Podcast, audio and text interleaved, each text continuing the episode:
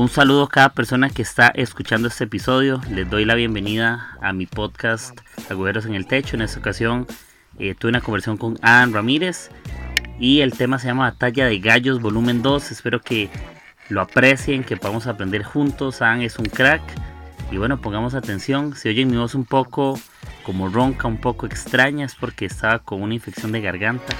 Así que tengan misericordia de mí. Les doy muchas gracias por escucharlo. Está genial y está acerca de la historia de. Y sé que les va a gustar mucho. Así que acá les dejo el episodio. Hola, esto es Agujeros en el Techo. Un podcast lleno de conversaciones honestas, historias del corazón y de vez en cuando entrevistas a algunos amigos. Todo esto tiene la intención de sacarte una sonrisa y animarte en esta aventura llamada vida. Disfruta de este episodio con una buena taza de café y tu corazón libre de juicios.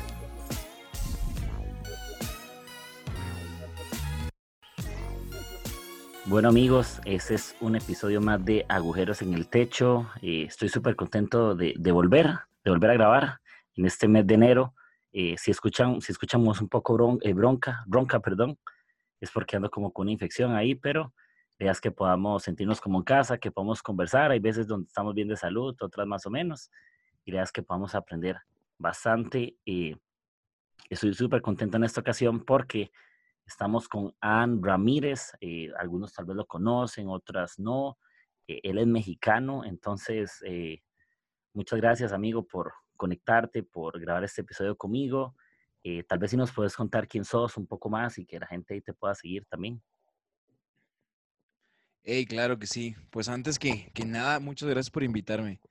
La verdad es que para mí siempre una invitación así es un honor. Entonces, muchas, muchas gracias. Y sí, soy pastor eh, en México, en un que se llama Tlaxcala. Muchos creen que Tlaxcala es parte de Puebla, pero no, Tlaxcala es un estado libre y soberano.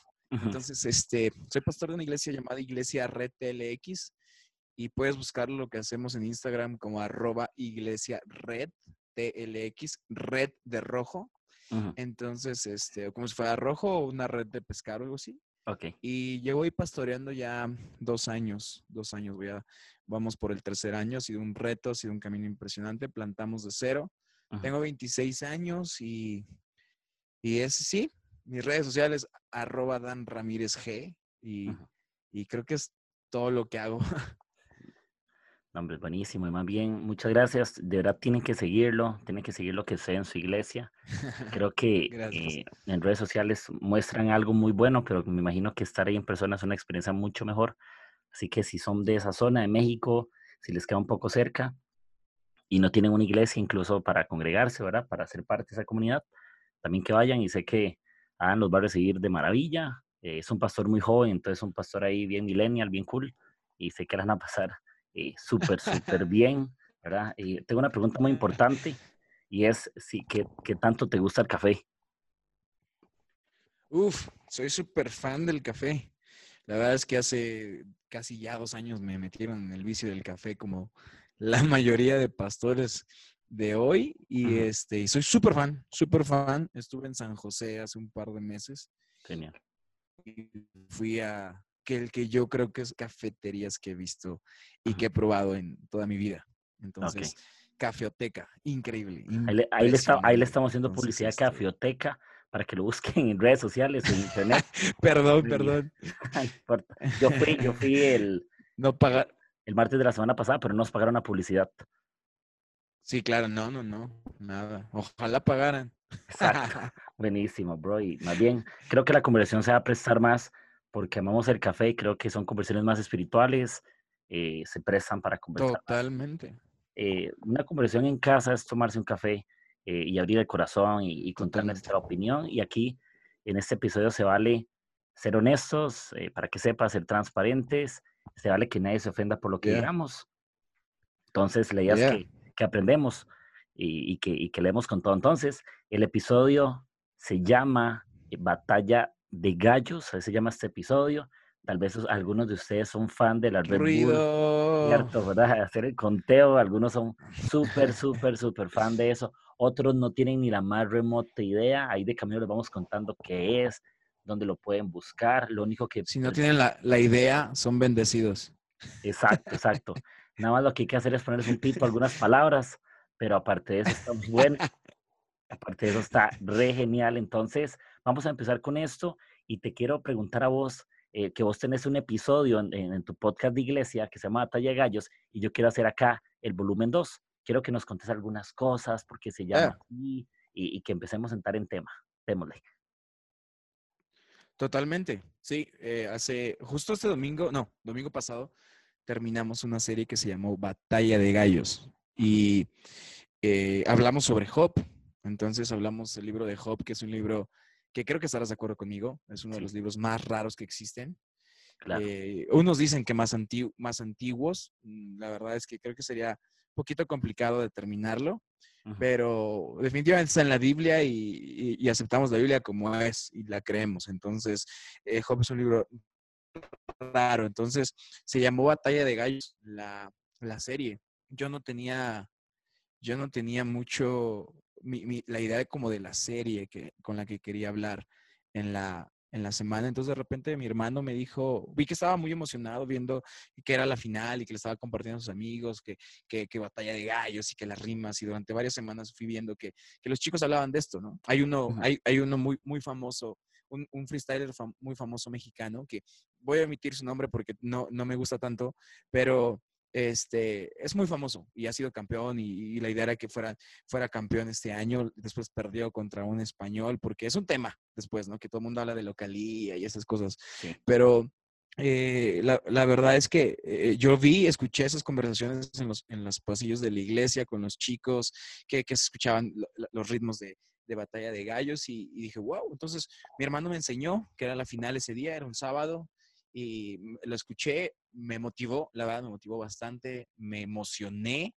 y de repente en unos minutos ya estaba yo con el mexicano apoyándolo y, y, obviamente no estoy de acuerdo en muchas cosas que se dicen, ¿no? O sea, obviamente estoy, estoy de acuerdo y, y, sé que no, no tienen mensajes, eh, pues algunos tan positivos, ¿no? Y estarás de acuerdo conmigo. Sí. Pero me llamó la, me llamó la atención y, y fue muy curioso cómo los chicos de la iglesia y, los chicos de otros lados estaban muy, muy metidos en ese tema, ¿no? es, por lo menos aquí en México es, está un poquito de moda, ¿no? Entonces, y más cuando tienes un exponente como el, que quedó creo que en tercer, cuarto lugar, no recuerdo, que es Beno.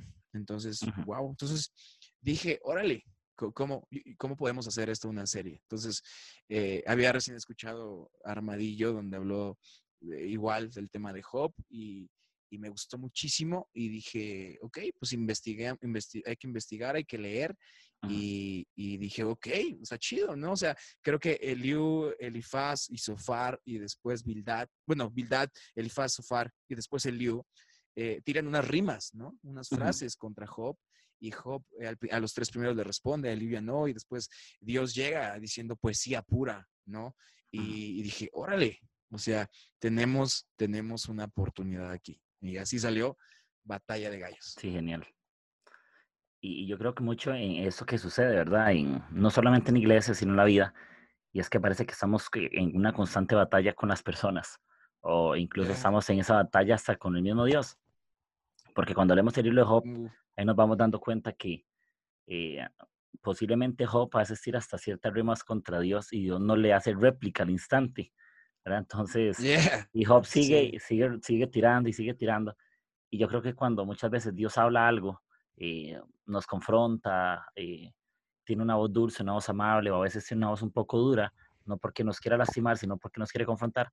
Creo que hay ciertas cosas que no necesitan una respuesta, ¿verdad? O necesitan una réplica. Creo que muchas veces hay que aceptar que hay un ganador. Hay que aceptar que, no todo tiene réplica y réplica y réplica. Sí, algunas veces sí. Hay cosas que tienen réplica, hay cosas que tienen respuesta.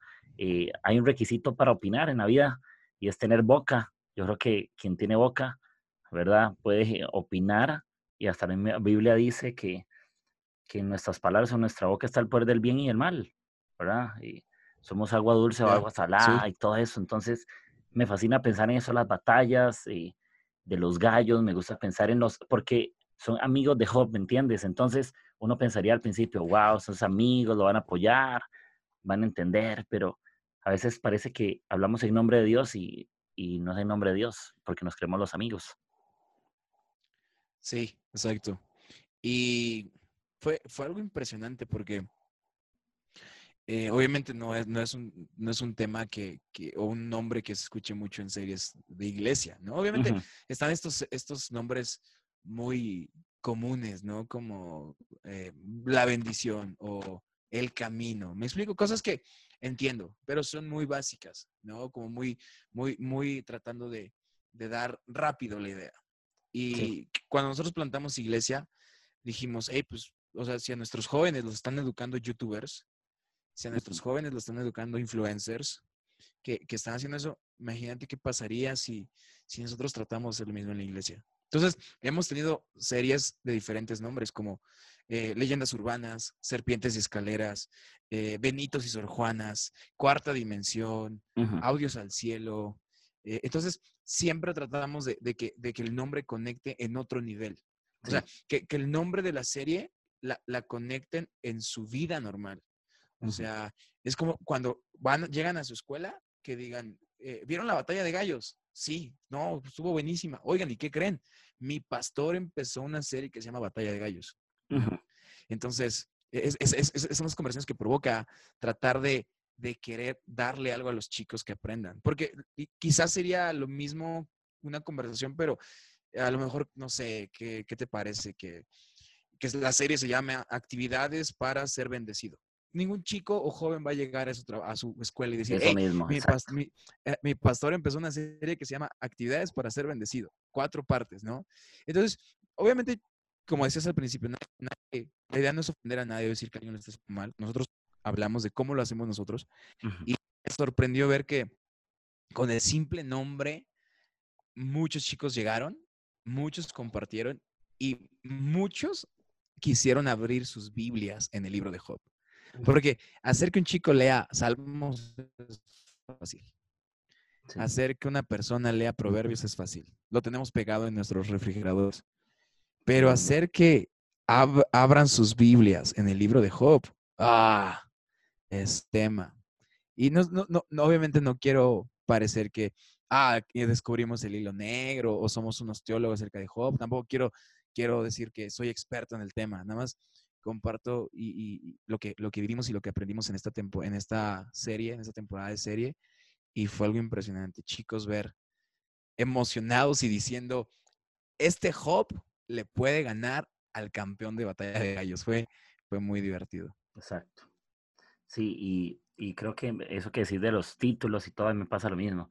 Yo siempre me pregunto, ¿cómo hacer para que nuestros mensajes eh, puedan conectarse con la gente? No es lo que yo creo que está bien, es lo que podemos asegurar un poco que va a funcionar, porque eh, tal vez la forma en que yo quiera comunicar algo no es la forma en que otros aprenden y no podemos caer en ese error de verlo desde nuestro lado, sino que siempre es bueno poner un pie desde el otro lado decir, desde este lugar, con el pie en este lugar, estoy listo para correr esto, estoy listo para caminar hacia algo que aprender, estoy listo para abrazar eso, o creo que el título es solo un mensaje para el que predica, pero no es un título que atraiga a ninguno. Entonces, todo lo que hacemos, todo lo que decimos, ojalá los conecte con la vida, porque a veces podemos compartir hasta mensajes que parecen muy espirituales, pero que en la vida práctica no son aplicables, ¿entiendes? Sí, totalmente. Totalmente de acuerdo. Entonces, ah, fue una serie impresionante. Entonces, y hablaba hace rato de los amigos de Job, ¿no? De cómo me, me gusta cómo al final cuando eh, manejamos esto por tres etapas, ¿no? La regional, que si estás, estás familiarizado con el tema de batalla de gallos, sabes que el regional, como su nombre lo dice, es la clasificatoria, pues sí, de la región. Luego nos pasamos a, a, esa internacional. Cuando Dios eh, le, le dice a, a Job, hey, ¿quién es el que anda tirándome rimas. Como ponerse al tiro. Yo voy a hablar y, y tú vas a responder. No, yo te voy a responder lo que queremos. Que diga, da mucho por una oportunidad para hacerle preguntas a Dios. ¿Por qué pasó esto? ¿Por qué perdí a mamá? ¿Por qué perdí a papá? ¿Por qué perdí mi trabajo? ¿Por qué perdí todo? ¿Por qué se fue tal? Y, creo que todos soñamos con eso, ¿no? Como hacerle preguntas a Dios. Y me gusta cómo especialmente en este libro Dios llega y dice, hey, no, no, no, no, no. Tú no haces preguntas. Las preguntas las hago yo y tú me respondes, ¿no? Es... Sí. Ah, súper fuerte, súper fuerte. Sí, y, es impresionante porque cuando leemos el libro de Job, sí, a veces hablamos de, de Job nada más, ¿verdad? Pero creo que en este momento, en esta escena o en esas escenas, eh, Job no rapea o suelta la dedica solo. Pero hay conversaciones de por más. Creo que en la vida siempre tenemos voces. En la vida siempre tenemos gente que opina. Y como te decía, el único requisito para, para opinar es tener boca. ¿Me entiendes? Porque todos tenemos la oportunidad de opinar sobre algo. El problema es cuando opinamos desde el lado del juicio incorrecto, desde el lado donde no aportamos, desde el lado donde no edificamos, sino que eliminamos o lastimamos a otros. Y, y, en la vida siempre van a estar esos amigos, vamos a tener esos amigos que hablas, en la vida aparecen, pero tienen sus nombres, ¿me entiendes? Tienen sus luchas, en la vida hay voces, nos hablan una cosa y otra, y como, y como decía ahora, parecen que son en nombre de Dios, porque esas voces pueden ser nuestros amigos, igual como decía Jesse en un episodio, no me acuerdo, una prédica, pero que tengamos que basta con nuestros pensamientos, porque nuestros pensamientos no siempre son nuestros mejores amigos. Entonces también eso me pone a pensar, ¿verdad? Como, híjole, hasta con nuestros amigos podríamos entrar en este, en este debate, podríamos entrar en esta conversación y podría ser no grato para el otro ni grato para mi vida.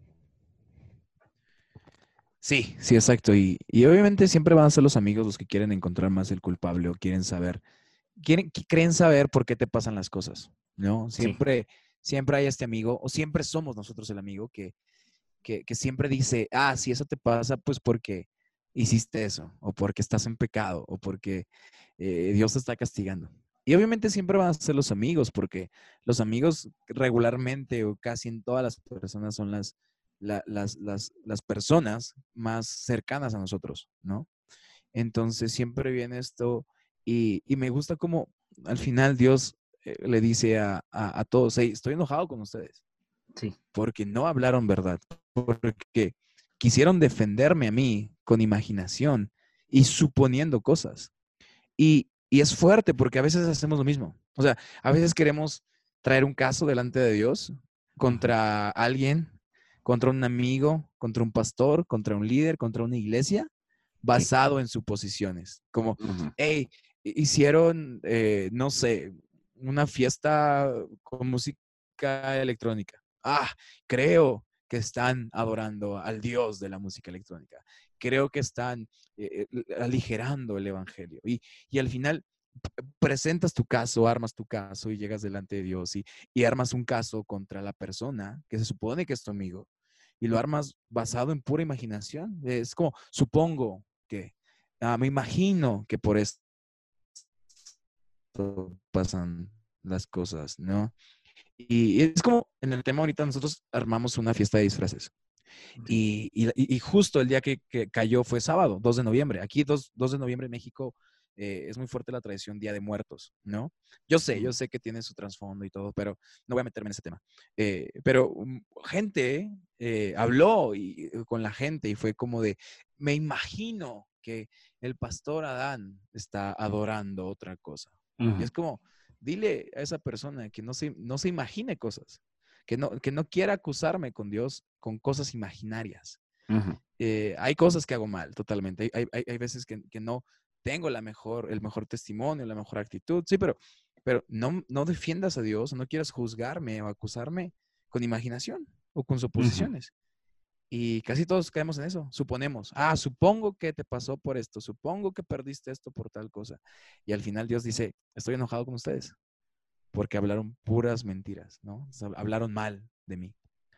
Sí, es, complejo. Sí, y, es total. Y creo que sería más fácil vivir una vida donde solo existieran las mejores voces, ¿me entiendes? Donde y las voces en las que nos hagan hacer la voluntad de Dios, donde no era dilemas, pero creo que hay muchos eh, donde definimos, como habla la Biblia en el Evangelio de Juan, sobre el pastor y las voces, ¿verdad? Que siguen al pastor. Entonces, eh, creo que en la medida que alguien conozca al pastor, puede definir cuál es la voz de Jesús y cuál es la voz que no es de Jesús. Y hay veces que hay voces bien intencionadas, que parecen cristianas, que se visten de cristianas totalmente, se ponen corbata, pero al final sí hacen máscaras, si, si, le quitas lo, lo, que anda puesto y ves el corazón de esas palabras, te dar cuenta que lo que tiene es una palabra eh, de juicio, incluso como con el tema de la mujer adúltera. Cuando leemos la historia que los fariseos la arrastran, la arrastran en nombre de Dios, porque le dicen, ¿qué dice aquí, maestro Jesús? La ley dice que la pediríamos. Entonces, muchas veces lanzamos piedras en nombre de la verdad, ¿verdad? Y, escondemos la mano. Y creo que eso podría pasar. Muchos te lanzan piedras, pero como es en nombre la verdad, tienes que sentirte mal tú y no puedes confrontar, no puedes responder, porque la gente te lanzó algo. Y como es en nombre de Jesús, parece que no tiene un dilema, pero no todo el que habla en nombre de Jesús es Jesús. Eso. Totalmente. Y sabes que, ¿sabes cuál es lo complicado? Que, el Liu, uno de los amigos que le responde eh, a, este Hope, no está mal en muchas cosas. O sea, si tú, tú lo lees, no está mal. O sea, hay cosas en las que estamos de acuerdo. Pero como lo dices, el problema no es su teología en sí o lo que dice en sí o sus rimas en sí para, para estar en ese tema de batalla de gallos, sino el problema es el corazón. Y, al principio la Biblia presenta el yugo, tres veces dice, está enojado. Y se encendió su ira. Y se encendió su coraje. Y, se enojó. Entonces, te habla de que las cosas que dice no están mal, pero su corazón es lo que está mal. Entonces, cuando eso nos pasa en la vida de que nuestro enojo se enciende contra alguien, pues hacemos eso. O sea, juzgamos a alguien con enojo, no con amor. O sea, eh, me enojo porque alguien hizo esto, me enojo porque alguien puso mal esa cosa, me enojo, me enojo, me enojo. Es como, hey, estás, estás hablando, el enojo está hablando a través de ti. Tienes, tienes frases buenas, tiene tu rima, tus rimas son buenas y, son bíblicas quizá, pero detrás de ti está el enojo hablando. Entonces, nada más cámbiale el tonito y, cuando vayas a decir algo, eh, ama a esa persona. Entonces, es, totalmente cierto que como estamos hablando con la gente, ¿no? Con enojo, con, con una teología de amor, que al final Jesús vino a predicar eso, el amor, ¿no? Exacto. Y, si vemos, la, por ejemplo, en la Biblia, creo que en Proverbios 15 dice que la palabra, la respuesta amable calma la ira.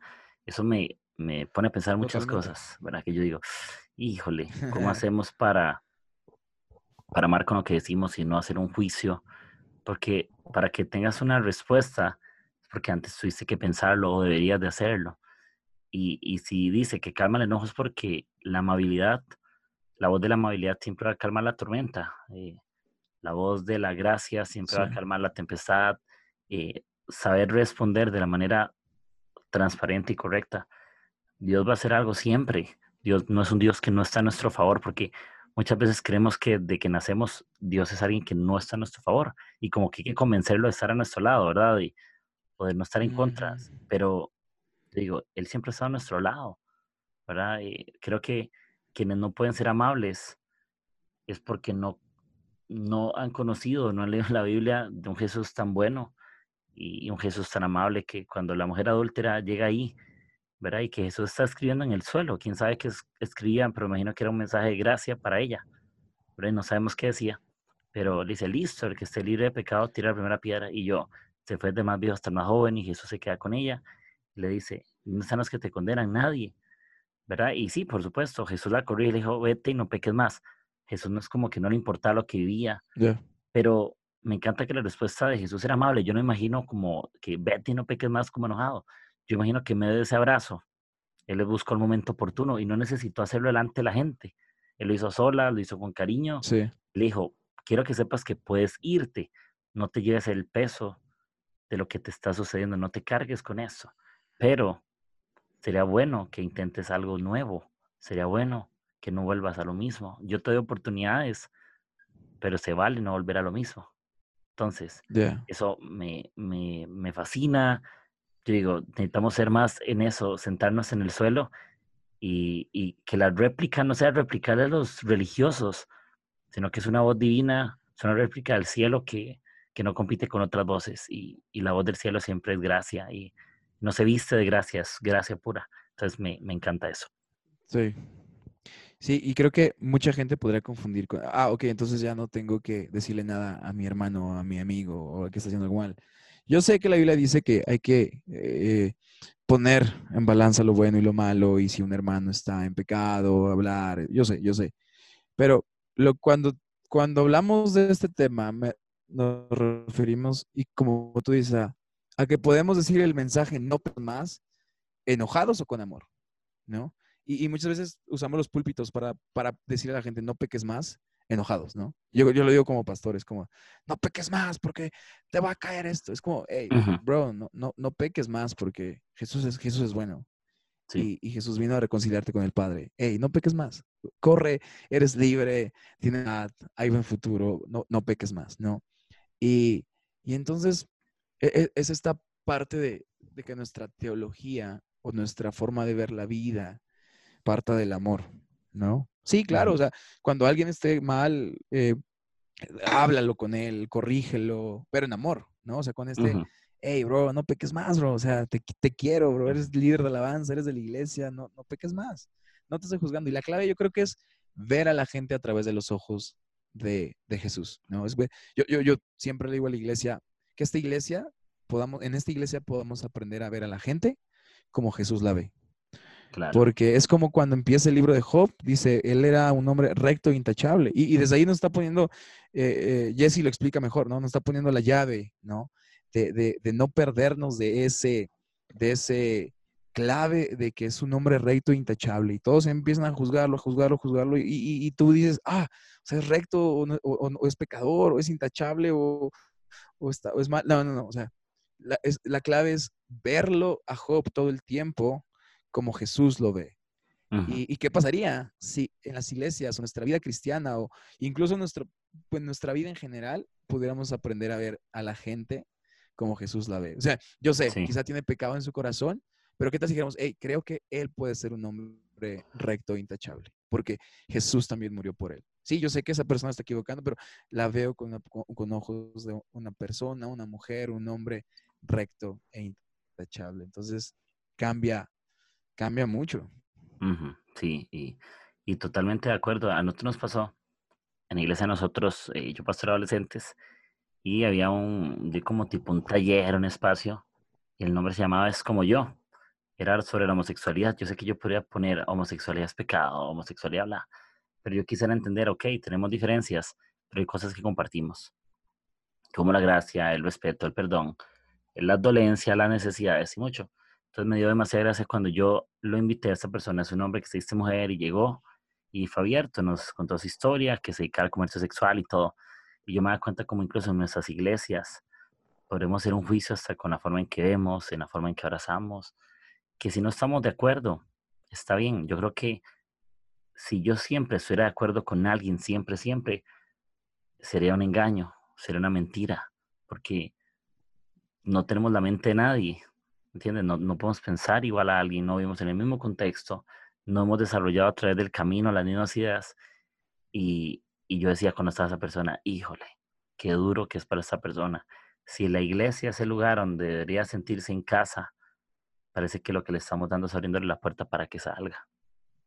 Y, y es duro y, y, es algo de, de, aprender. Y como decías, que si estoy de acuerdo con la vida que esa persona lleva, la verdad no. Pero lo que sí estoy de acuerdo es que yo le puedo dar un buen abrazo, eh, la puedo amar, la puedo, puedo cuidarle, puedo inspirarle, animarle, y que vea un Jesús, no un Jesús de religión, un Jesús acusador, un Jesús golpeador, un Jesús que siempre está listo para decirte lo malo que eres. ¿Qué pasa si en nuestra vida podemos dedicar más tiempo hablar lo bueno de ese alguien y no lo malo? Creo que un edificio no se construye un edificio no, no se construye con los ladrillos del edificio viejo, como los quité y listo. Espero que se consiga, no. Sí, puedes quitar algo malo de alguien, puedes corregir, puedes amar, puedes pensar algo, pero la vida de alguien se construye poniendo esos pedazos, poniendo esas estructuras, construyendo una vida de la gente y muchos se dan el lujo de lastimar a gente, pero no tienen el tiempo, el espacio para ayudarles a vencer eso que no les gusta porque les decimos, hey, no me gusta esto, o lo, hacemos un juicio, porque el juicio no es lo que decimos, es lo que pensamos sin decir incluso, porque hay juicios en nuestro interior que con el tiempo van a manifestarse, se van a reflejar, eh, vamos a omitir amor, muchas veces vamos a hacer juicio negativo hacia las personas. Entonces, en esto creo que, que aunque personas no piensen como yo, siempre nos pongamos en los zapatos de ellos y entender que hay una voluntad divina, divina de Dios, hay un juicio divino, hay una gracia y quien, más, quien mantiene de pie a esa persona no soy yo. Y si Dios me hace hijo del juez, no me vuelvo juez, ¿entiendes? Yo soy un testigo. No importa ser hijos del juez, no nos vuelve jueces para ninguna persona.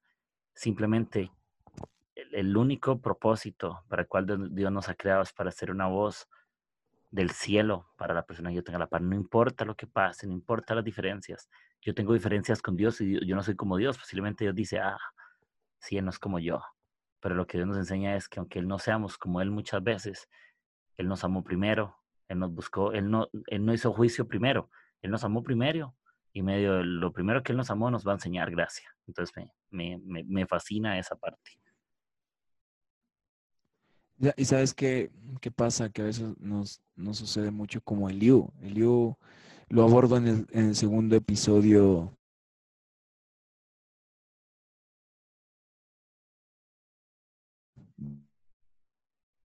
de de no pudieron. Yo yo ahora veo claro quién es este hombre. Y eso es el juicio que a veces tenemos. Es, como eh, eh, juzgamos a alguien porque es nuestra, nuestra idea de pensar que nuestros ojos están ajustados para ver lo que, algo, lo que alguien no ve. Es decir, yo culpo a alguien porque creo que mis ojos son ojos donde yo veo su vida espiritual. Yo entiendo su vida espiritual.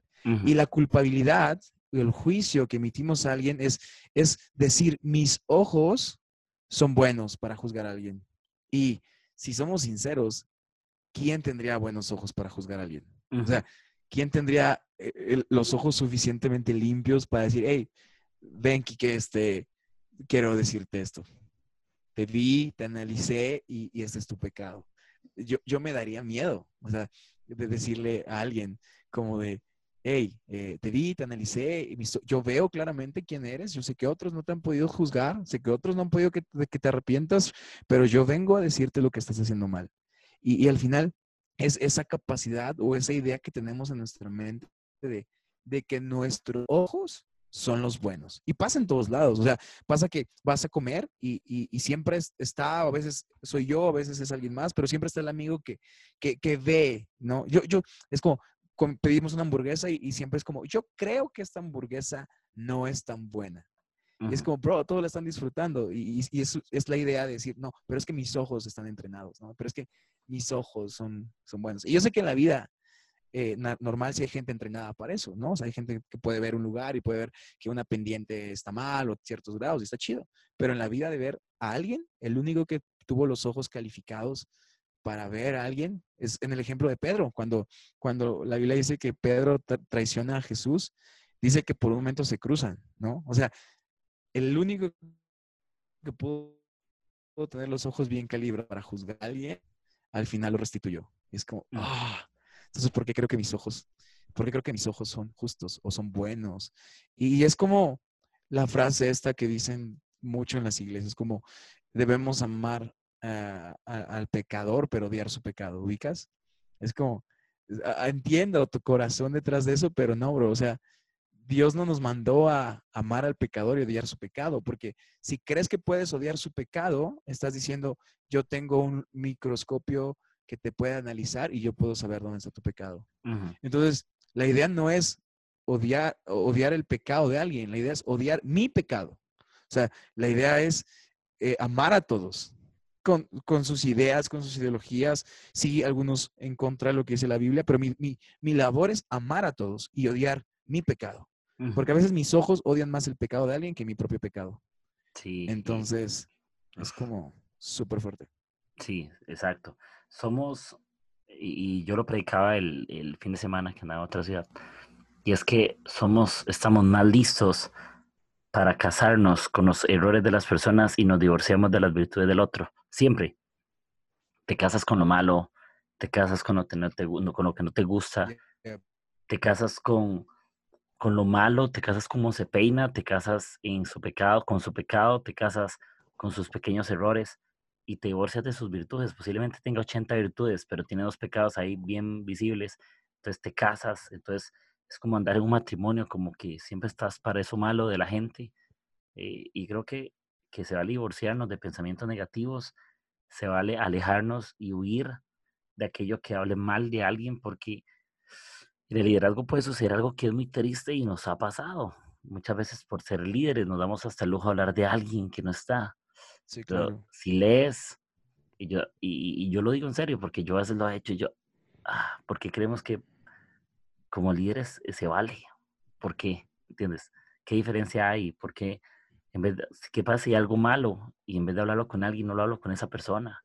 Incluso si algo me, sí, ¿sabes, ¿Sabes qué pasa? Que el Liu en un momento es el, es el más joven de los cuatro y dice, ahora va a hablar la voz de la experiencia. Y, yo decía en la prédica, lo puede escuchar, yo decía, el Liu tiene 26 años plantó una iglesia que Dios, está eh, que, que, Dios bendice y por eso cree que es la voz de la experiencia. Y nos pasa como líderes, donde dices, ah, es que la otra iglesia se está equivocando por esto. Ah, es que ese pastor lo está haciendo mal, yo haría esto. Y si te puedo ser honesto y como me diste permiso al inicio, sí. me pasa a mí también. O sea, es como, ah, estoy joven, soy, soy este, uso Instagram, ese pastor no usa, pues ¿cómo quiere que su iglesia crezca? O sea, me explico, dices, hey, mi experiencia. Y, la gente que habla, habla mucho de su experiencia. Y yo sé que debemos experimentar a Dios. Y no quiero que se confunda el tema de experiencia de Dios con experiencia propia. Hablo de que hay gente que dice, hey, mi experiencia me hace ser la persona más sabia para decir, emitir una opinión acerca de eso. Y es como, una vez un pastor me dijo, le dije, ¿qué, qué, consejo puedes dar? Compartimos una hora de camino y me dijo, eh, escucha. Y ¿cómo? Dice, sí, dice, ¿puedes darte cuenta quién se cree superior a los demás por cuánto está hablando en el cuarto? Y dije, wow, qué fuerte. Porque a veces eso es, es como, hey, escuchen iglesias, líderes, este, alianzas, yo soy eh, pastor joven, acabo de plantar y, y tenemos números estos y, y, yo sigo a las iglesias chidas, entonces yo puedo, yo estoy clasificado, yo estoy, yo, perdón, yo estoy calificado para hablar de los errores -huh. Es como, bro, no, o sea, la, la, la, el conocimiento de Dios no, no tiene antigüedad. O sea, no es como que, hey, tengo 40 años en el Evangelio, yo puedo decirte lo que estás haciendo mal, hijo o joven. O no es como, hey, hey pastor viejito, yo, yo soy un, pastor joven y, y, y, modernón y millennial y yo, yo puedo decirte lo que estás haciendo mal. No. Y la experiencia con Dios, el conocimiento de Dios no, no está basado en años de antigüedad, ni en meses de nuevo, ni en cuántas cosas raras hacemos en nuestra iglesia. O sea, el conocimiento verdadero de Dios está al final con lo que dice Job, de oídas te había oído, ahora mis ojos te ven. Entonces es como, ah, o sea, mi experiencia es de oídas, pero cuando te veo, cambio mi, mi percepción que tenía de ti hace, de hace, 10 años. Y, y, creo que, yo decía una vez, yo creo que algún día le voy a tener que pedir perdón, perdón a la iglesia por lo que pensaba de Dios, que cuando lo conocí, Dije, Dios, perdóname porque te representé mal. ¿Me explico?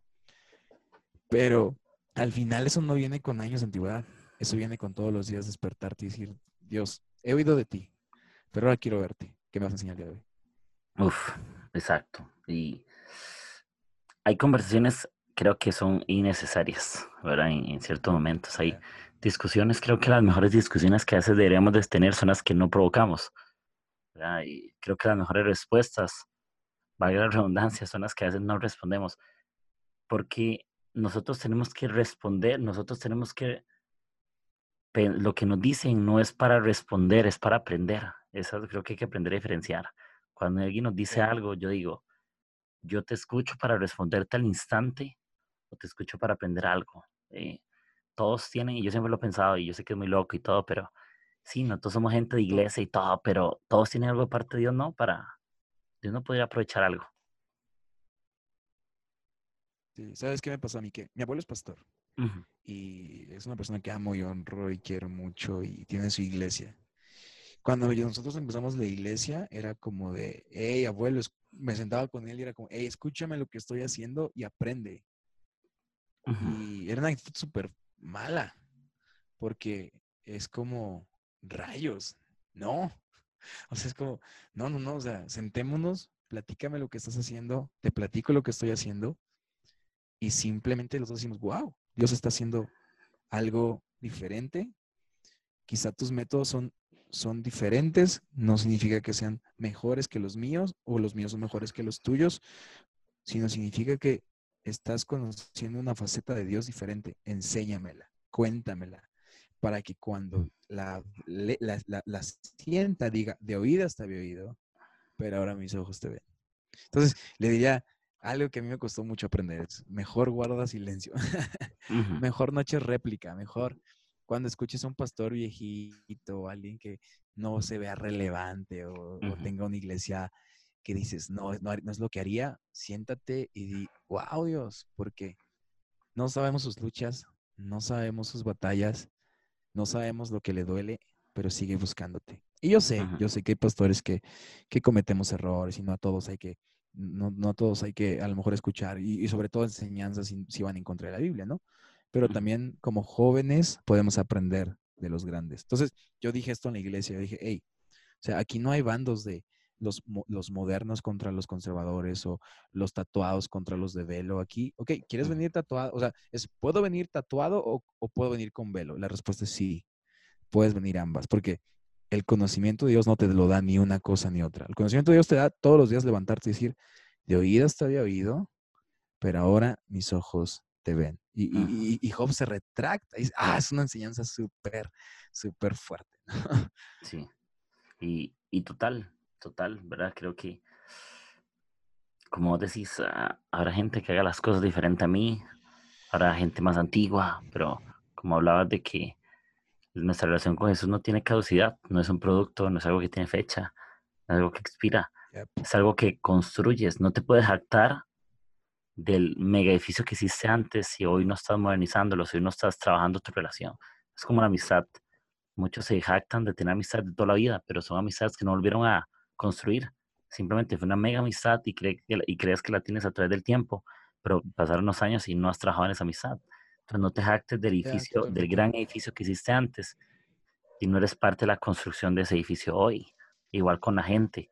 No te jactes de lo que hiciste por la gente si hoy no haces nada por la gente, porque es como ser cristiano. No te jactes del domingo que fuiste a la iglesia y, pasó algo con Dios si hoy no estás construyendo algo con Dios.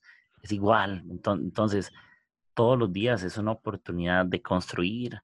Eh, hoy pude pasar un tiempo lindo con gente y crecimos y aprendimos pero qué tal si mañana yo lo veo como una oportunidad de bendecir a estas personas o a otras, pero todos los días que sea mi tarea construir en un verbo presente continuo, construyendo ahorita y no un pasado que, ¿cómo te digo? Muchos se están jactando y que dicen, es que antes estaba la gloria de Dios, es que antes no sé qué. Antes lo que sucedía es que no había redes sociales y cosas que no te enteras. Muchos. Eh, sí, claro eh, la fornicación no es el tema de hoy, se fornicaba hace miles de años, se fornica hoy y se fornicará en el futuro, ¿entiendes? Entonces, incluso los problemas que hoy enfrentamos, hay gente dice es que son diferentes, pues hay retos diferentes, pero creo que hay luchas de pecados que son lo mismo, ¿entiendes? Eh, claro. Que haya internet o no hay internet, es otro asunto, que sean más visibles o menos visibilidad, pero las luchas de antes siguen siendo luchas y habrá gente que cayó en la trampa y nunca se levantó y habrá gente que dio el ejemplo, ¿verdad? Pero creo que tenemos que admirar a quienes construyeron la iglesia que hoy tenemos, que aunque sean a la antigua, posiblemente en su momento fueron los modernos, fueron los más buenos, amaron la iglesia, nos eh, permanecieron y hoy la disfrutamos. Entonces yo creo que más que un juicio merecen honra. Sí, yo siempre le digo a la iglesia, eh, no hay que no hay que reírnos de de lo, de lo antiguo, de lo viejo, como lo quieras llamar, porque cuando tengamos nuestros hijos, nosotros seremos los antiguos, ¿no? Entonces me da mucha risa platicar con mi equipo eso, ¿no? De que así como nos reímos del remolineo y de, del tuca, tuca, tuca, tuca, la gente se va a burlar de nuestro hola, la, ¿no? Hola, la. Y, mis hijos seguramente me dirán, papá, ¿a poco cantabas eso? Y yo, pues sí, ¿sí? Y, es, y, es, y, está, y está basado en, y, estamos en los hombros de ellos, ¿no? Entonces al final, como Eliú decía, este, como Eliú, como le decía a Job, ¿no? Mi experiencia me dice esto, es como, no, bro, o sea, guardemos silencio, o sea, sí, quizá tu experiencia te dice cosas, quizá tu conocimiento, tu preparación, pero ¿qué tanto? Yo siempre le digo a la gente, el, el éxito no es terminar un domingo, sino el éxito es llegar al domingo siguiente. Entonces, fue un buen domingo, sí, pero vamos a ver cómo viene el otro. Y así cada domingo y cada domingo de nuestras vidas hasta que el Señor quiera. Sí, y entonces, no, sé, no sé si se oye mi perro en el fondo. Tranquilidad, que yo soy igual. Igual aquí tengo perros en la calle. Entonces, les manda saludos mi buen, mi buen Bruno. Los perros de Jesse son los que soy. no, mentira. Entonces, eh, no, y, me encanta. Y me puedo pensar en eso. ¿Qué, qué opinas? ¿Cómo esperamos que el futuro honre nuestro presente si nosotros nunca estamos listos para honrar nuestro pasado? ¿Entiendes? Eh, y sí, porque harán cosas que son del pasado y que disfrutamos hoy, pero ¿cómo esperamos que el futuro aprenda a valorar el presente si nosotros nunca hemos hecho nada para enseñarles que el pasado también se honra? Y sí, el pasado es pasado, ¿verdad? Pero habrán cosas malas y hay que aprender de los errores, pero hay muchas cosas que hoy disfrutamos y hay que mantenerlas a través del tiempo, hay que edificarlas, hay que construirlas. Y yo tengo una práctica muy personal que hago los domingos o el día que te vas a ir a la iglesia.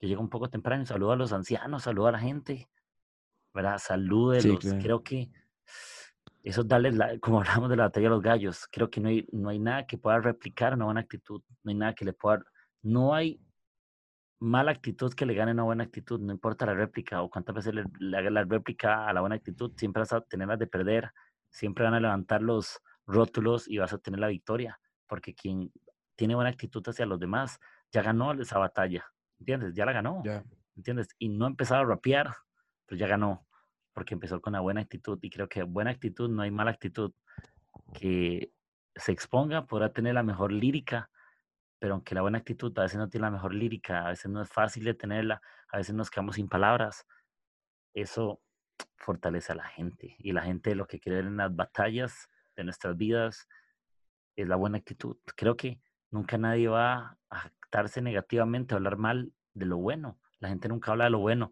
malo de lo bueno en el sentido de que cuando saben que algo es bueno y puro, va a ser que tú quieres estar de la mano con lo correcto, ¿me entiendes? Quienes amamos a Jesús, tenemos que caminar de la mano a lo correcto, siempre, siempre.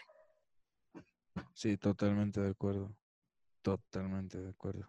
Mm.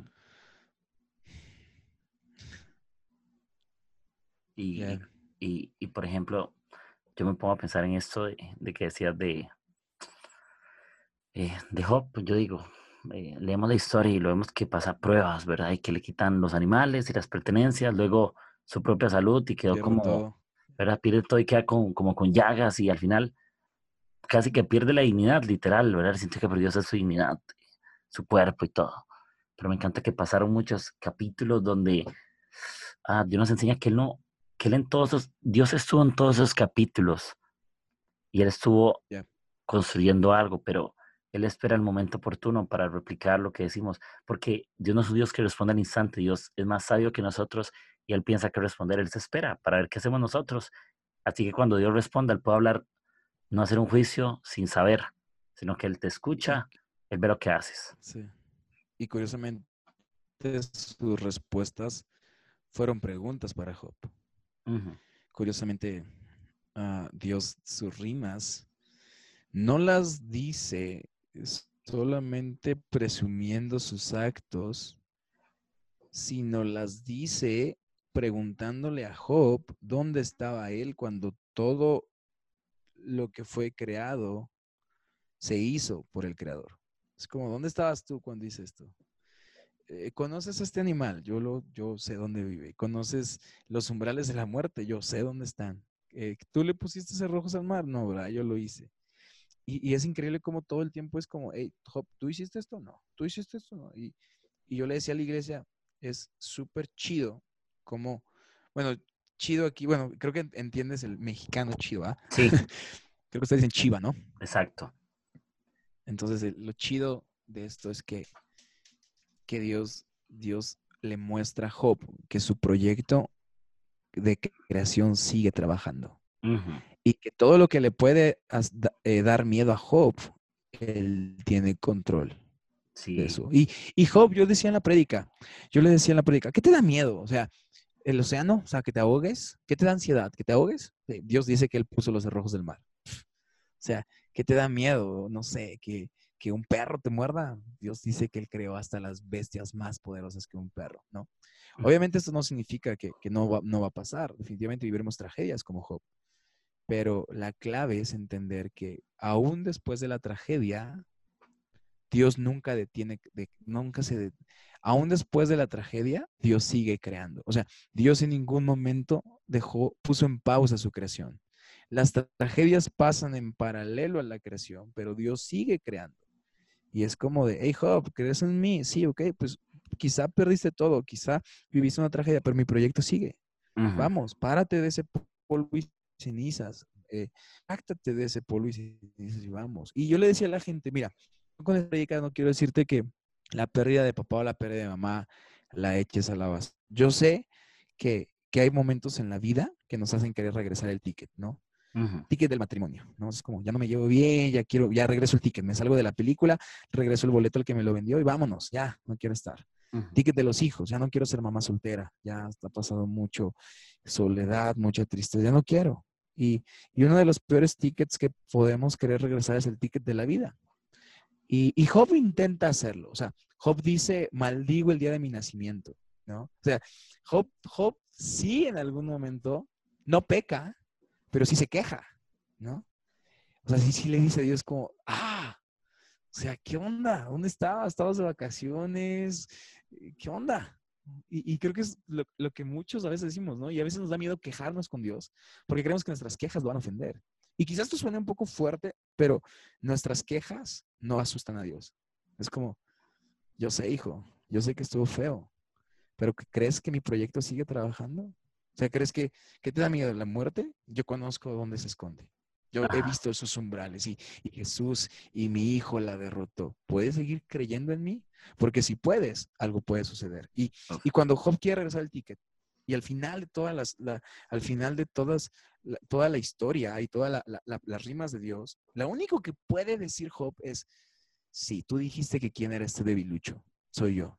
Y, y de oídas te había oído pero ahora mis ojos te ven. Me retracto, me retracto de polvo y cenizas.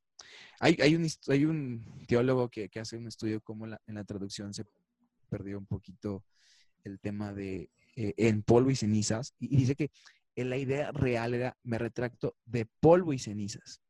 Y, y, si recordamos cómo se vivía el luto en esos tiempos, era, era así, en polvo y cenizas, ¿no? O sea, pasaba algo y te llenabas de cenizas, ¿no? Y, destrozabas tu ropa y cuando la gente te veía, decía, ese hombre está en luto. Entonces, cuando Dios le muestra a Job su proyecto creador, cada que veía una pregunta o cada que Dios le mostraba algo que era creado por él, Job decía, wow, me retracto de este luto. No en el sentido de que lo olvido, pero sí, me, levanto de y avanzo al cumplimiento de tu propósito. Sí, yo sé, fue difícil. Y yo sé que hay gente que está escuchando que perdió a alguien. Quiero decir, hey, ya no llores más. Es como, no, no, llora lo que quieras, quéjate, pero es porque se fue. Pregúntale a Dios por qué lo perdiste. Pero al final no te va a responder, al final te va a decir, hey, hey, ¿quieres saber por qué? Sí, pues no te voy a decir por qué, porque yo, yo tú, las, tú le das órdenes al sol. No, ¿verdad? Yo le doy. Y, confías en mí que puedo seguir creando un futuro mejor. Y, y, los años después de la tragedia aún pueden ser buenos si podemos levantarnos de polvo y cenizas. Y es difícil, porque ¿qué, haces cuando tu negocio va mal? Te echas cenizas, ¿no? Es como, ah, no puedo, ¿no? ¿Qué haces cuando te separas, te divorcias, te echas cenizas? Pero, ¿qué pasaría si después de ver la majestuosidad de Dios, decimos como, tienes razón Dios, me quejé, fui amargo un momento, quise que regresarte el ticket, pero me retracto de eso, me retracto de polvo y cenizas y, avanzó el cumplimiento de tu promesa. Y creo que aún después de la tragedia, y, si lees la Biblia, dice, después de todos estos sucesos, Job fue y empieza a decir, multiplicado por dos lo que tenía. Y es como, ¿qué suceso? Las tragedias. Es como, ¿qué, pasaría si pudiéramos leer después de esas tragedias, Job fue multiplicado. Es como, después de la pérdida de alguien, después de la muerte de alguien, aún, aún Dios puede seguir creando. Sí. Porque yo sé, es fuerte. Y, y, y, y gracias a Dios, eh, claro que he perdido gente, pero eh, nada muy fuerte para mí aún, ¿no? Y después de leer esto, yo, yo siempre tengo miedo de que alguien parta, mi familia, mis hermanos, y, y es como, ah, súper fuerte, pero sé que va a pasar, sé que va a suceder, sé que algún día mi mamá se irá, mi papá se irá, y me despediré por última vez de mis hermanos, a lo mejor sin saberlo, y, quizá en años ya avanzados, o quizá en 50, 60, o quizá en 40, en 30, no lo sé. Pero lo que sé es que aún después de las tragedias, mi vida puede ser buena. Sí, no quizá como antes, no con el esplendor que fue, pero si creo en un Dios que puede seguir creando, creo que aún después de la tragedia, Dios puede seguir obrando en mi vida y obrando en mi vida y obrando en mi vida. Entonces, digo, le diría a la gente, yo sé que, yo sé que he visto una tragedia y sé que lloras todas las noches, no está mal pero aún puede, puede haber esperanza si logras levantarte de ese luto. Y, eso significa que, que, lo olvides, porque eh, eh, en ese tema vamos un día a la vez. ¿Estás de acuerdo? O sea, hoy fue buen día, mañana quizá te acuerdes y estés en cama todo el día. Y es normal. Quizá mañana te acuerdes y comas helado todo el día. Es normal. Pero en la noche, cuando recuerdes y veas un árbol y veas el sol que se ocultó la el libro de Job es la capacidad que tenemos de ver eso y decir, uff, ha sido horrible. Pero como dijo Job, yo sé que aún mi redentor vive. Y, es increíble cómo Job anuncia la resurrección sin saber la resurrección. Es como, oh, súper fuerte. Es como, yeah, perdí todo. Pero aún así, sé que mi redentor vive. Porque a veces estás de acuerdo que a veces la gente cree párame si ya hablé mucho. Dale, Pero tengo el tema fresquito, entonces lo tengo en mi mente. Entonces, ¿estás de acuerdo que a veces, hablando de los amigos de Liu, a veces creemos que Dios nos castiga por cosas, ¿no? Como ya ubicas, le contestas mal a un a tu autoridad y te pegas en el dedo chiquito del pie. Y, y, nuestro pensamiento es como Dios me vio y me castigó, ¿no? Pero el peor castigo que podemos tener en esta tierra no es perder a un negocio o perder una, empresa. El peor castigo que podemos tener es no creer que nuestro Redentor vive y encontrarnos delante del Creador de todo y ser reprobados delante de su presencia. O sea, los castigos en la tierra, ¿qué? ¿Qué pasa si mañana pierdo todo lo que tengo? ¿Qué pasa si mañana pierdo todo el dinero que tengo? ¿Qué pasa si mañana pierdo todos los coches que tengo? ¿Qué pasa? Nada. Tocaré fondo y me dolerá y ser una tragedia, pero si toco fondo, que sea su voz la que me levante. O sea, cuando en la caída más dura, que Dios toque mi, espalda o, mis lágrimas o, mis, mis, mis, mejillas llenas de lágrimas y diga, hey hijo, ya no hay más abajo. Lo único que queda es la subida. ¿Crees que vivo? ¿Crees que soy tu redentor? Sí, venga, vámonos para arriba. Sí, sí, bro, y genial. y eso es, eso es posiblemente cosas del futuro que no sabemos y, y son incertidumbre, pero eso ya conoce, ya, conoce. Una vez escuché, una vez, una vez escuché, no, no, no sé, no sé de quién, no sé si lo leí, pero sé que fue fuente confiable porque eh, escuché que todos viviremos siete tragedias en nuestra vida. Siete. Cuando dije esto, la iglesia se deprimió. Fue como, pastor, no se supone que nos tienes que bendecir y no se supone que el próximo año será el mejor y no se supone que la bendición, sí, se, supondría, sería lo ideal. gente, el próximo, gente el próximo año va a perder a alguien. Y me encantaría que no pasara. Gente el próximo año va a fracasar. Gente, chicos del próximo año, sus papás se van a divorciar. Y, y, si tú estás escuchando esto y el próximo año tus papás se divorcian, sé que no lo quieres, pero si el día de tu cumpleaños te lo anuncian, aún puede haber un futuro mejor, aún puede ser el mejor profesionista que existe en este mundo, aún puedes hacerlo. No, yo sé, parece que se acaba el mundo, pero si nuestro creador, como Jesús lo dijo, hasta hoy mi Padre sigue creando, el mundo no se puede acabar, porque el creador sigue trabajando. Entonces, cuando quieres regresar el ticket de tu vida y, piensas que te quieres quitar la vida o te quieres suicidar, es como, hey, para, no es, no es la voz de Dios, es, la voz de, de del diablo conectado al Bluetooth de la boca de alguien diciendo, no vale la pena vivir, no vale la pena vivir, no vale la pena vivir, ya no hay más, se acabó. Y, estás de acuerdo conmigo que a veces se siente que ya no hay más. O sea, eh, llega un día en que dices, ¡ah, ya no hay más! O sea, ¿qué sigue? Perdí todo, ¿qué sigue? Y esa voz es, es, más diabólica que, que cristiana. Esa voz de ya no hay más es como, hey, bro, estás escuchando al diablo, levántate. ¿Cómo que no hay más? Claro que hay más.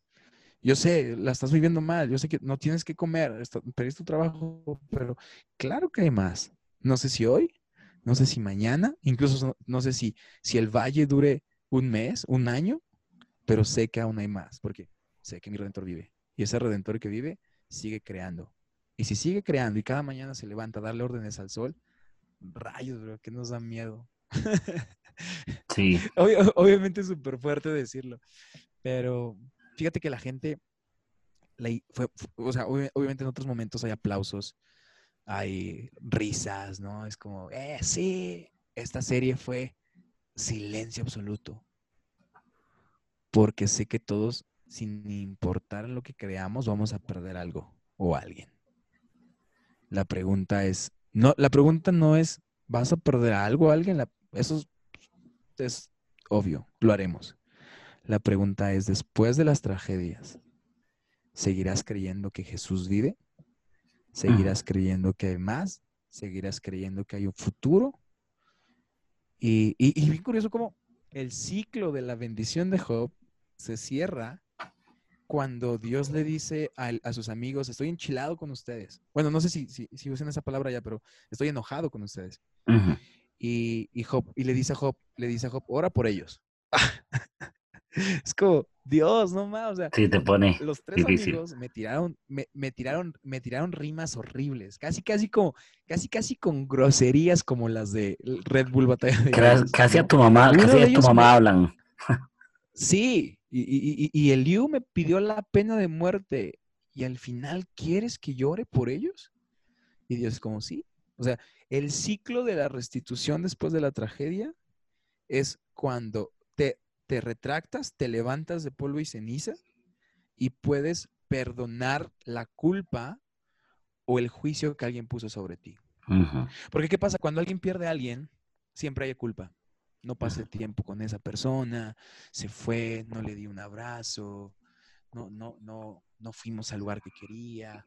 O cuando pierdes un negocio, no hice esa publicidad. Es culpa.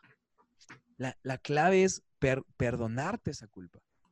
Porque desde Job, que algunos dicen que es el libro más antiguo, el diablo mete la culpa sobre nuestras vidas.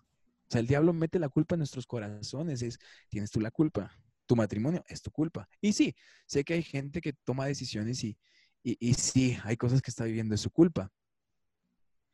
Pero al final me gusta cómo, cómo cuando Jesús es juzgado, eh, le dicen, hey, eres culpable y, Jesús dice, tú lo has dicho, ¿no? O sea, pues tú dijiste.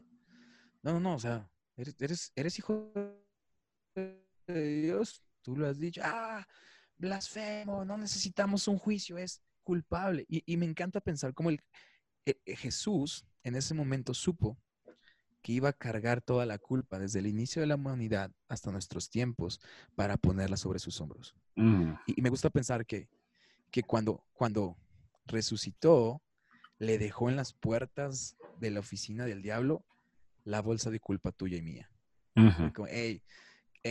y, dice la isla que los exhibió públicamente, triunfando sobre ellos en la cruz. Y, fue como, hey, ven a Jesús, está cargando una bolsa de toneladas de culpa. Y, nadie sabía que Jesús se las iba a llevar vía FedEx día siguiente a la misma puerta del infierno. Así, hey, bro, toda esa culpa te la dejo a ti esta culpa no es más de mis hijos. Entonces, cuando, cuando hay poses de culpa, yo sé, hay arrepentimiento, hay remordimiento y, siempre hay este, esta idea de pude haber dado más. Pero cuando piensas eso, di, a ver, Jesús ya lo cargó, yo sé, yo sé. No hice lo que quería, no hice lo que pensaba, no pasé tiempo con la persona, yo sé y me duele y me arrepiento y me retracto de no haber, de haber malgastado mi dinero, de haber malgastado mi tiempo, pero sé que aún si Jesús me salvó, puede haber un mejor futuro. Yo sé, vivo culpable. Porque a mí también me pasa. O sea, me, bajo del escenario, es como, chale, dije una palabra que no debería. Y no, no, no una palabra grosera, algo así, pero a lo mejor algo que, que, que hablé o me reí de alguien, ubicas, es como chispas. Pero al final es como, oh Jesús, perdóname, pongo esta culpa sobre ti y, voy a darlo todo el domingo siguiente. Entonces, entonces si, si, hoy sientes culpa, quiero decirte algo.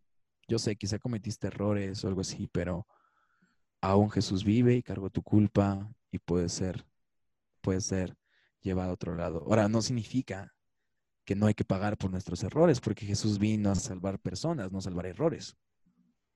Pero significa que puedo levantarme más rápido si me perdono a mí mismo, si perdono esta culpa que siento, si, si, me, retracto de polvo y cenizas y digo, uff, estuvo feo y, no hice lo que tenía que hacer y, me siento culpable, pero venga Jesús, soy, soy espacio en blanco para que empieces a crear algo nuevo otra vez. Ya. Sí, y creo que, bro, me gusta. Yo creo que la culpa eh, no es del diablo, él no es de nosotros, perdón. Eh, no, no, carguemos con lo que Dios no nos ha dado. La Biblia dice que él, no nos dio un espíritu de temor.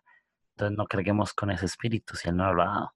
Entonces no tomemos lo que Dios no nos ha dado. Entonces, sí, totalmente. Es, dejarlo parte de lo que dices de amor, de poder, de, dominio propio. Y, y Dios nos ha dado toneladas de gracia, de virtudes, de cosas buenas, de dones para repartir a otros y para experimentarlos y tener toda esta gracia con la gente. Y, y ya para ir terminando, este episodio, bro, yo te doy gracias. Eh, ahí tenés tres episodios.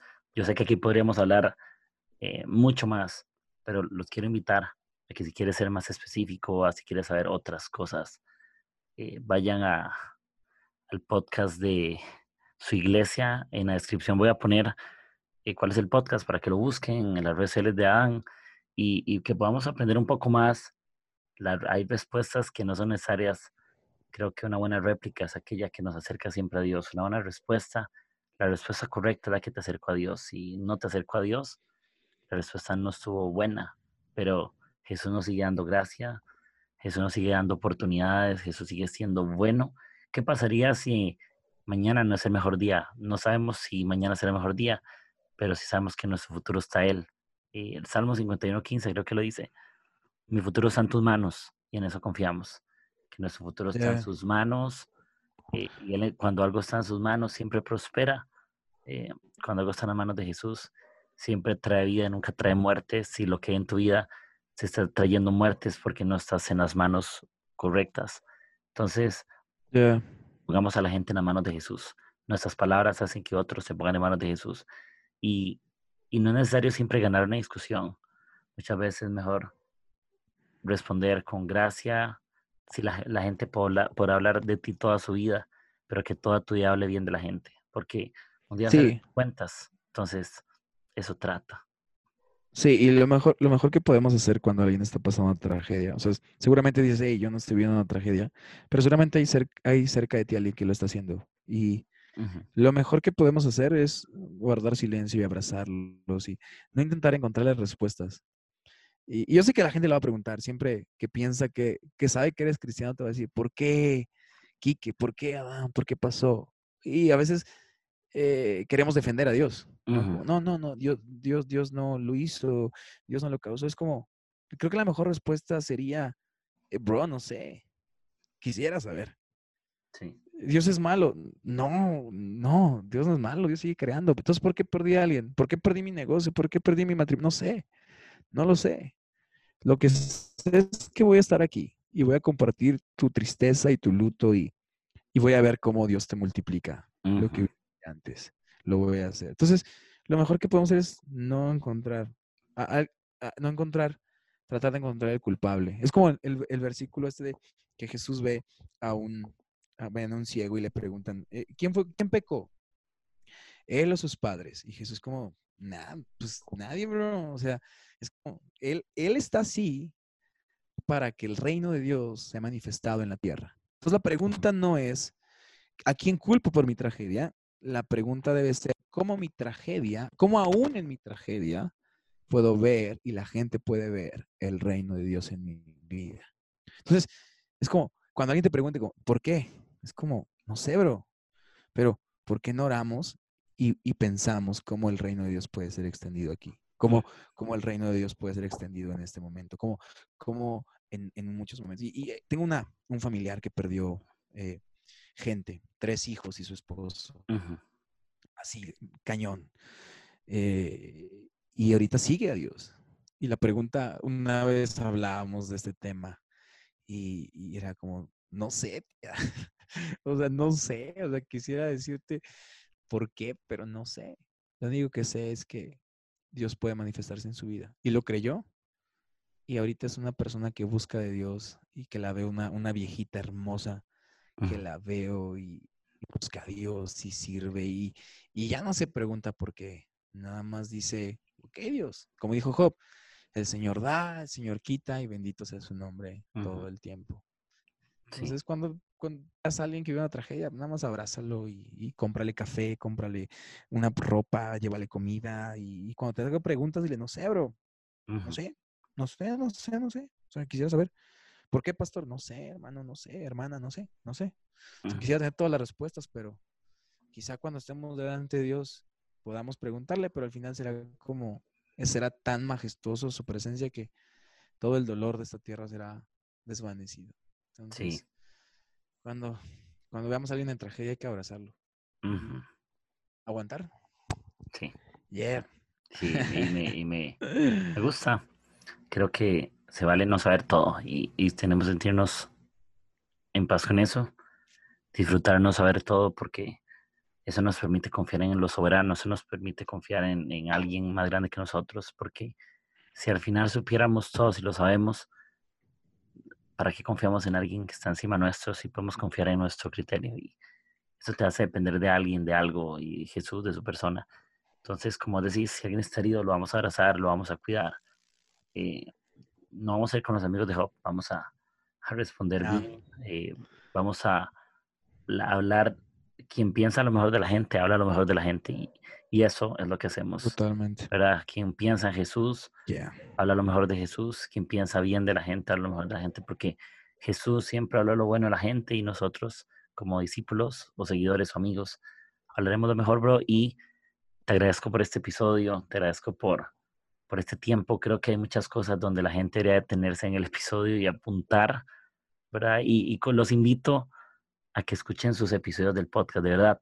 Sé que le va a sumar a esto, esto se va a llamar Batalla de Gallos Volumen 2. Entonces, eh, puedes escuchar este de forma independiente, no hay ningún lío, pero si quieres sumarle, eh, ahí van a estar. Eh, Ahí van a estar, creo que es Batalla de Gallos regional, nacional e internacional, me parece, ¿cierto?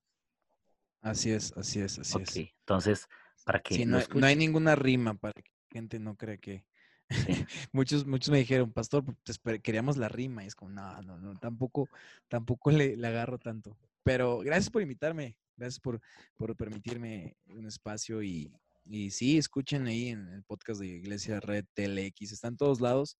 Y, y, si quieren escuchar esa serie, repito, no, no quiero parecer como que sé mucho de Job o, o quizá no estás de acuerdo en la forma como lo afrontamos, pero si algo te sirve, tómalo, pregúntame, coméntame y, yo estoy listo para, para todo eso. Y pues gracias, gracias. Fue una plática muy seria, bro. Regularmente no soy tan serio, pero...